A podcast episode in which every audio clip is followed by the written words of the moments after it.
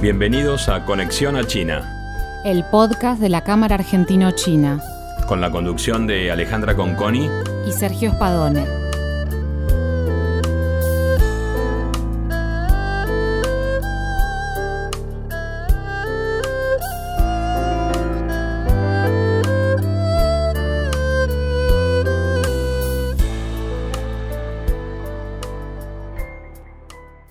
Bienvenida Wen Mochin Conexión a China.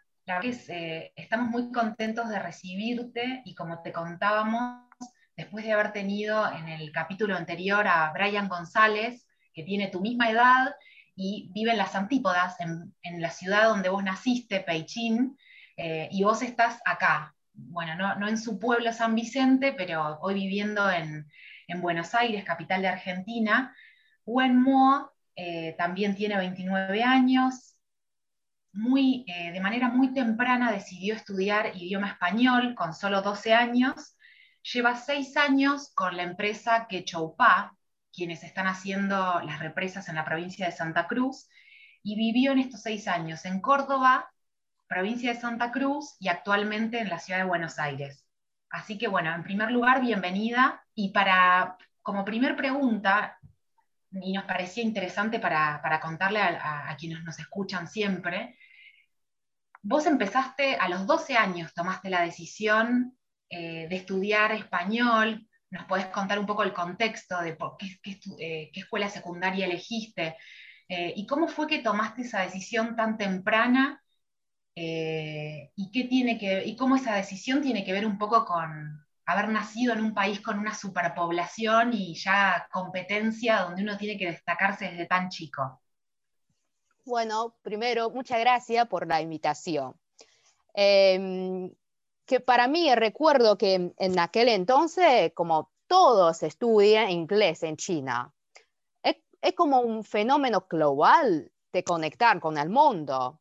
Y en la primer, primaria, que donde estudié yo, eh, se enseña inglés. A los 11 o 12 años, cuando empecé a ver cuál escuela quería ir, encontré una escuela del mismo distrito Sichuan, donde se enseña francés, español, japonés e inglés. Pensé que podría optar, eh, por otro idioma para ser diferente y comparando un poco francés y español, elegí español. Por un lado, porque me suena más lindo el idioma y, por otro lado, eh, a la luz de, las noticias que vi cuando era muy, muy chica, Argentina, o mejor dicho, América Latina, es un lugar bien, bien lejano, pero misterioso. Em, y en la clase de, de geografía de la escuela, la profesora nos enseñó el concepto de antípoda, como acarrando un palo re largo, como metiéndolo en la tierra y ¡pap! Como, como el otro punto que salga sería Argentina. Y así que como ya, ya me instaló una impresión en, en aquel momento en la mente, ¿no? Eh, más adelante, cuando, cuando estudiaba en la universidad, eh, encontré al azar un poema de, Borges, se llama Habla Entiendo. Me encantó bastante, me encantó mucho, pensando cómo, sería la tierra y el ambiente donde cría y alimenta a una persona tan inteligente. Y, pienso que eso es como es lo que siempre llamamos el destino. Así es, ¿cómo estás? Bueno, gracias también este, por, por este, sumarte a nuestro, a nuestro este ciclo de podcast. Eh, y cuando, cuando llegó el momento de, entrar a la universidad, siento que en China es tan, tan competitivo y, tan exigente el, llamado Cao Cao. Eh, contanos un poco cómo fue ese proceso. Eh, ¿Estudiaste en Beijing? ¿Cómo te preparaste para entrar a la universidad? Y, bueno, ¿y cómo fue, cómo fue ese proceso? Y, y si fue tu familia a esperarte a la salida de la universidad como hacen como hacen todas las familias chinas ansiosas de ver, de ver cómo te fue en el examen. Sí, sí, sí, justamente se llama Gaokao. Eh, es, eh, es, un examen nacional donde participan todos los estudiantes del colegio. eh, suele caer en, junio de cada año. Eh, recuerdo que en aquel entonces, como yo estudié castellano en lugar de inglés, a, diferencia de, otros como estudiantes, eh, el idioma, como, como hay que pasar por letras, chino, es decir, matemáticas, idioma, yo usé castellano en lugar de inglés. Y luego, si sos estudiante de letras, entonces es historia, geografía y política. Y si es de ciencia, sería química, eh, física y otro que no, recuerdo. Biología, posiblemente. Eh, sí, soy, soy, de la, soy de letras. Así que en aquel entonces cada universidad tiene su plan de cantidad de estudiantes que quería incorporar y nosotros como estudiantes podemos chequear la nota de inscripción de los últimos años de tal universidad que queremos entrar. Eh, una vez que salga la nota de examen, cada universidad empieza a notificar a los candidatos. Es bastante competitivo por ejemplo, en mi universidad, Universidad de Estudios Internacionales de Shanghái, se incorpora para la carrera de literatura española dos personas nomás de Beijing, uno de letras y otro de ciencia. Como es muy competitivo, como ustedes también comentaron. En realidad, en China es muy difícil entrar en una universidad buena, pero una vez que entra, no es tan difícil recibirse. Es al revés que lo que está pasando acá. como le, voy a contar una anécdota, que yo cuando llegué a Argentina en 2015, eh, abril de 2015, sí, eh, Córdoba era mi primera parada.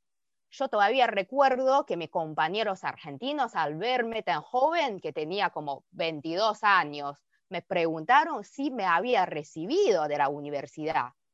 Estaba como reconfusa. ¿Qué, ¿Eh? Para, ¿qué, qué, qué está preguntando?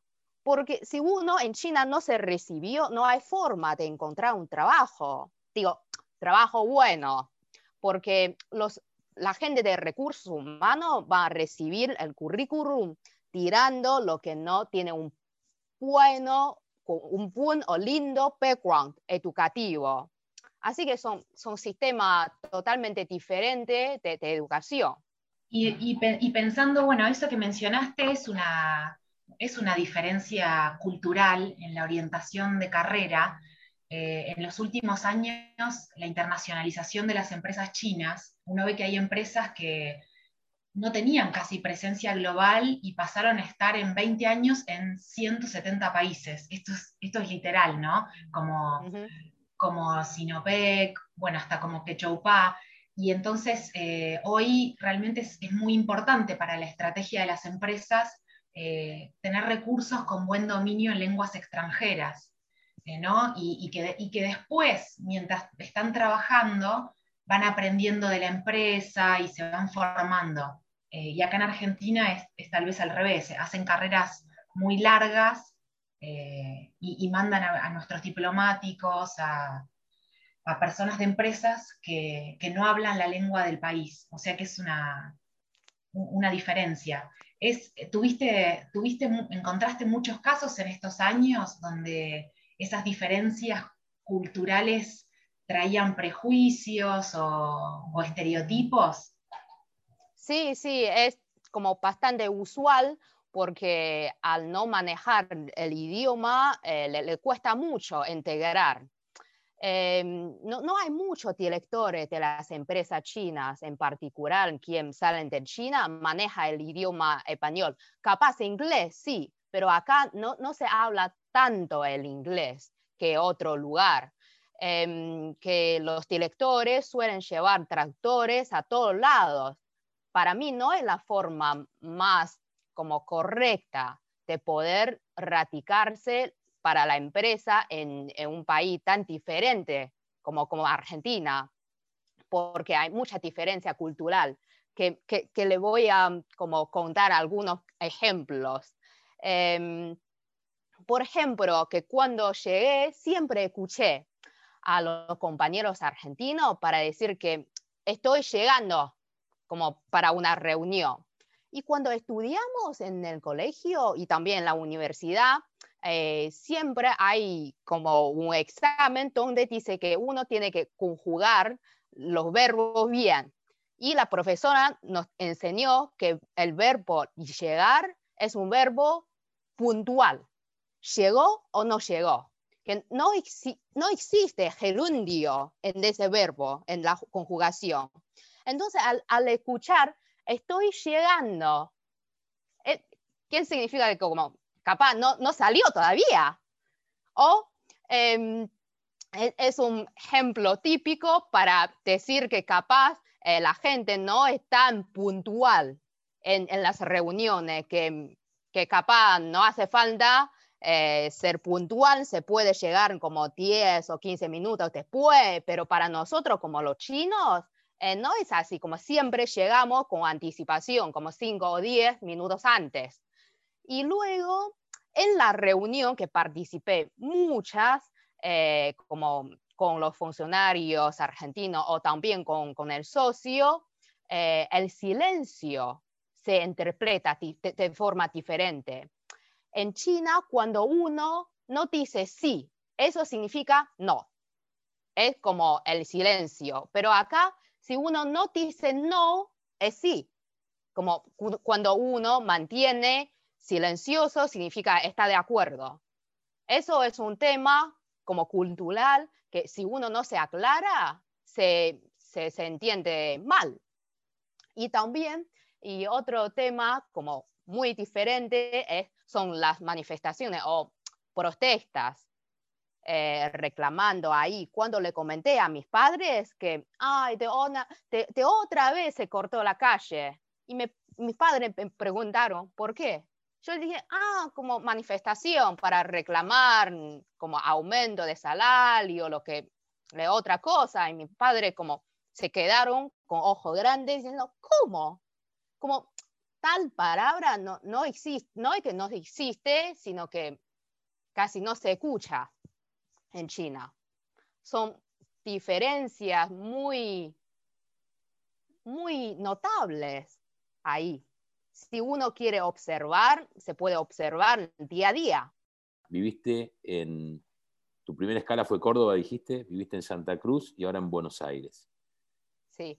¿Cuál es tu impresión y la de tus colegas sobre, sobre nuestro país? Un poco ya nos contaste sobre la gente, eso, pero bueno, nos gustaría ahondar un poco más porque para nosotros obviamente es muy interesante escuchar cómo nos ven eh, y la pregunta es, cómo ves a la gente y cómo ves al país, el país desde el punto de vista geográfico, los paisajes, qué sé yo. Y, estuviste en tres lugares totalmente distintos, en Córdoba, en Santa Cruz y en Buenos Aires.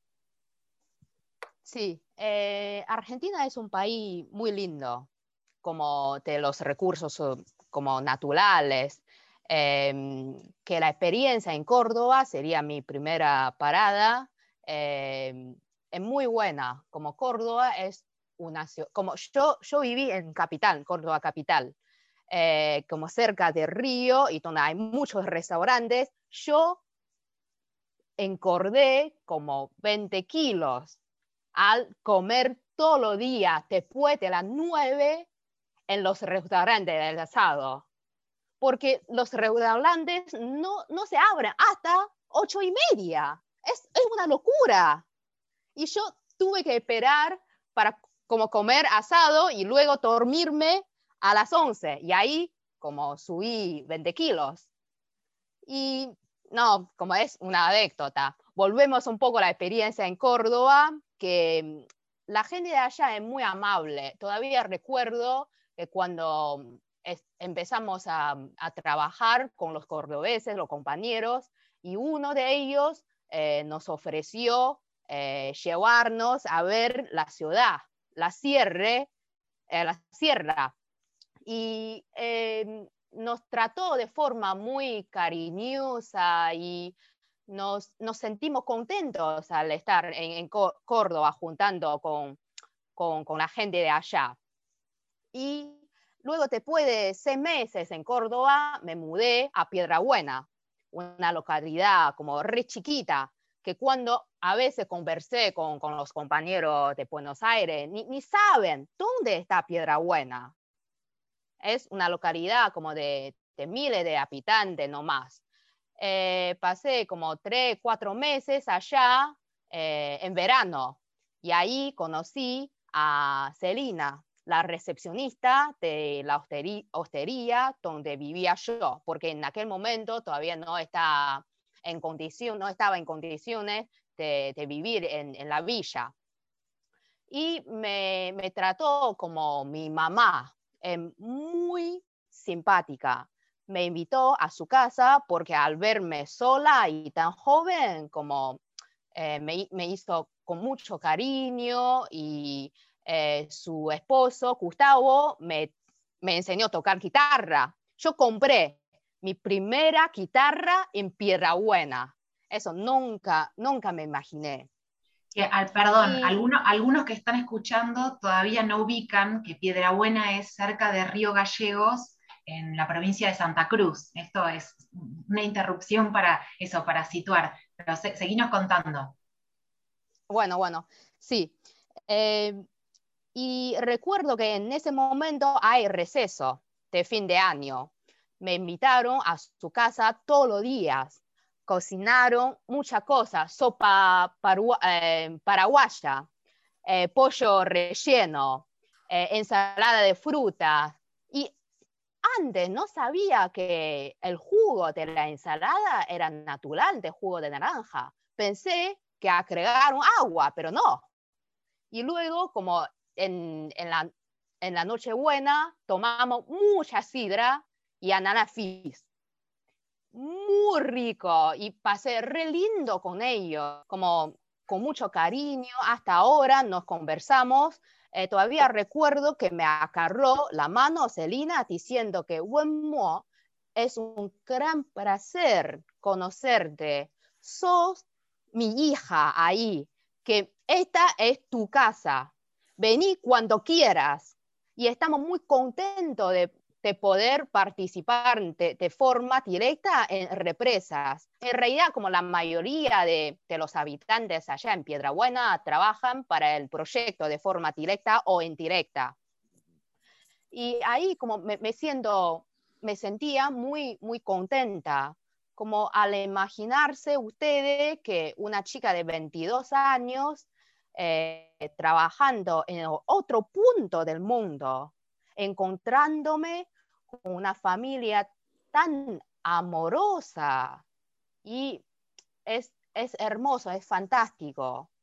Y cuando, como yo a veces para bajar ese, eso como 20 kilos que subí en Córdoba y tuve que caminar al, al, obrador, que queda a los como 5 kilómetros de, de Piedrabuena.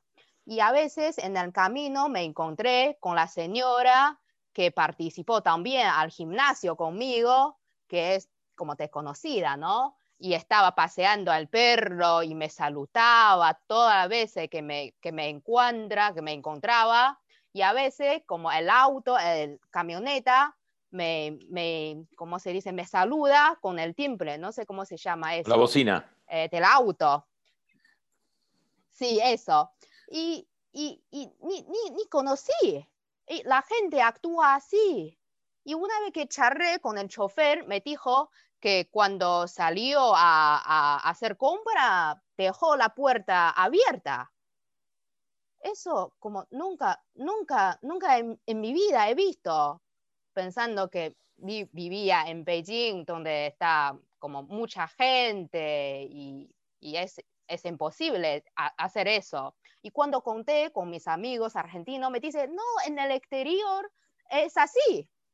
Y, y yo, como tengo ganas de volver a Piedra Buena, de volver a experimentar tal sentimiento, es fantástico.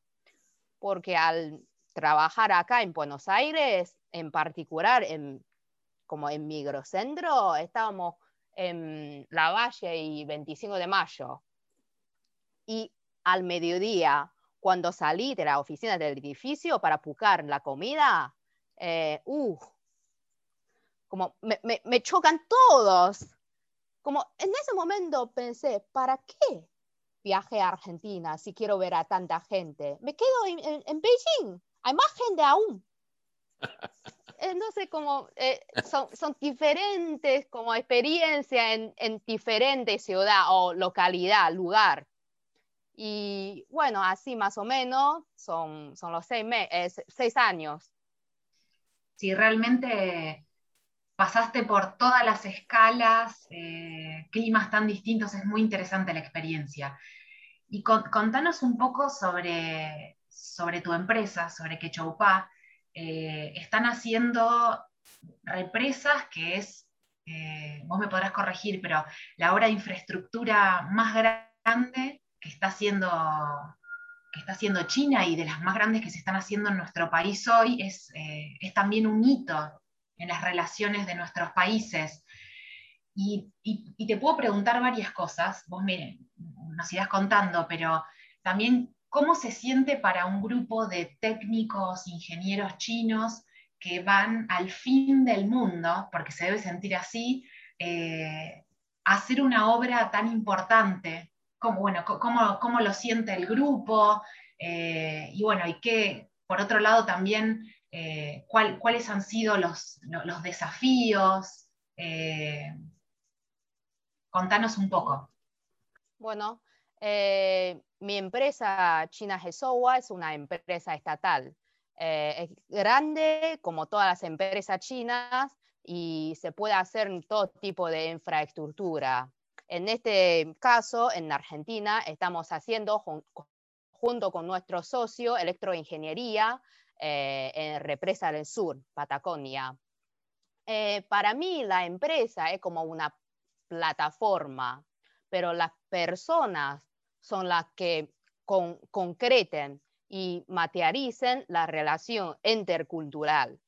Como vos también decís que hay muchos técnicos y ingenieros quienes no manejan el idioma, pero eso no, no impiden a ellos de comunicarse con, su par argentino.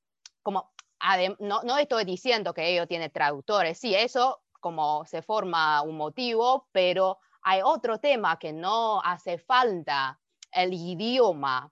Por ejemplo, yo cuando visité a la obra en octubre de 2019, creo fue, antes de la pandemia, eh, me, vino a buscar un chofer argentino me dice, eh, me, contó un poco eh, la experiencia, qué orgulloso poder trabajar para Represa porque es un proyecto de sueño.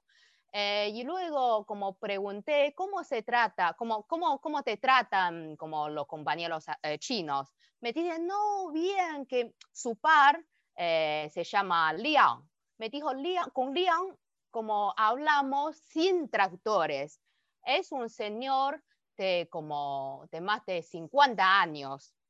Eh, me dice como me respeta mucho eh, y lo, lo, también respeto porque su forma de trabajar es de una forma muy ordenada y eh, tiene que ver el almacén que él eh, gestiona o él administra es un almacén con todas las cosas de su forma bien ordenada y, de forma como, como que corresponde.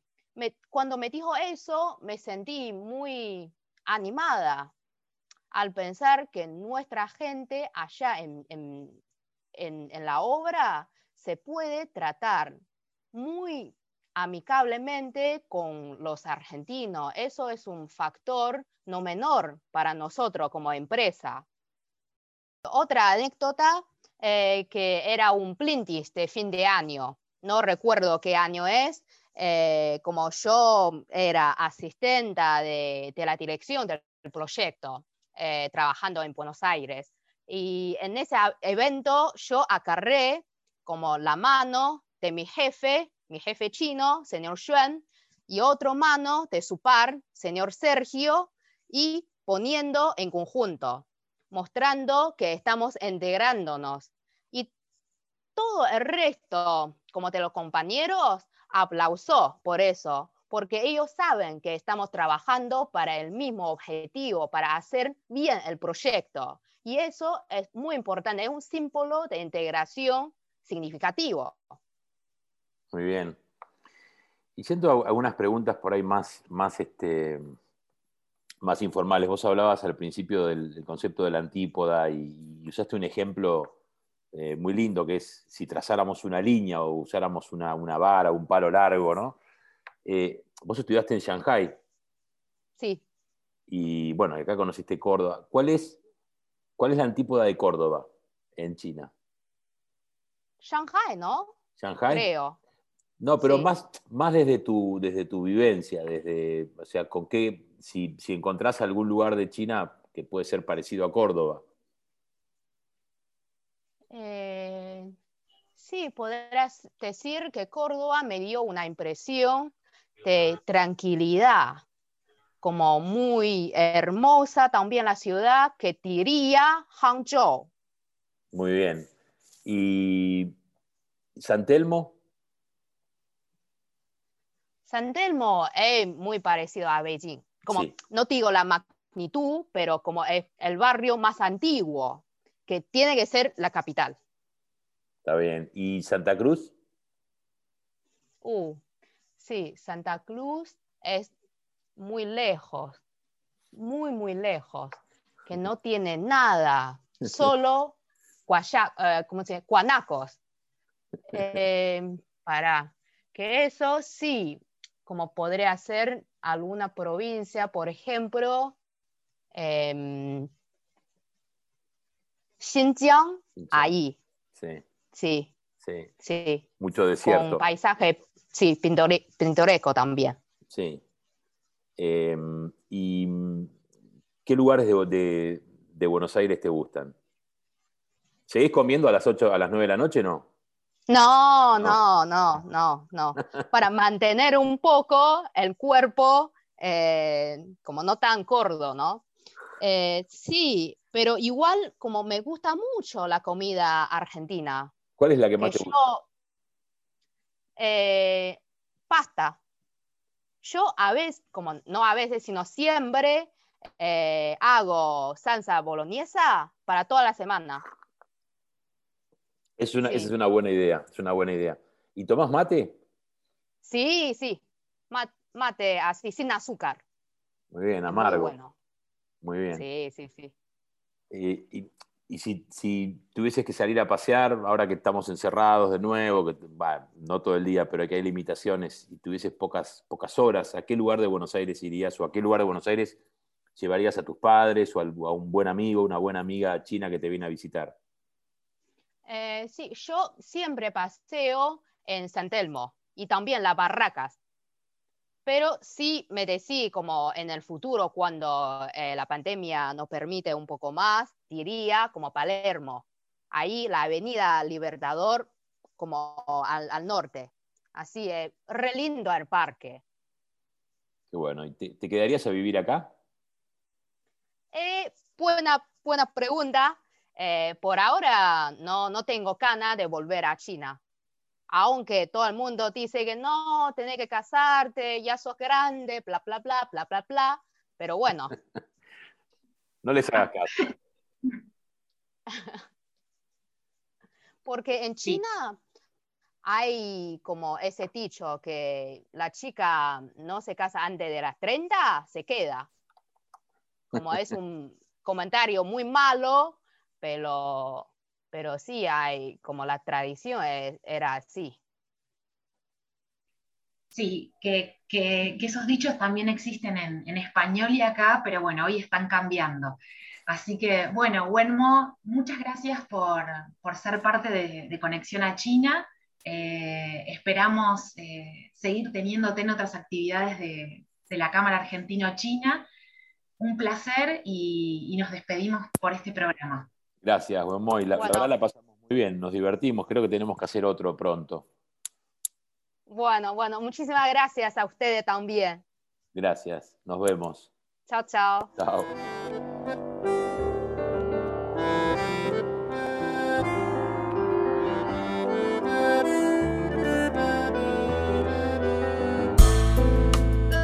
Esto fue Conexión a China. El podcast de la Cámara Argentino-China. Los esperamos en el próximo encuentro.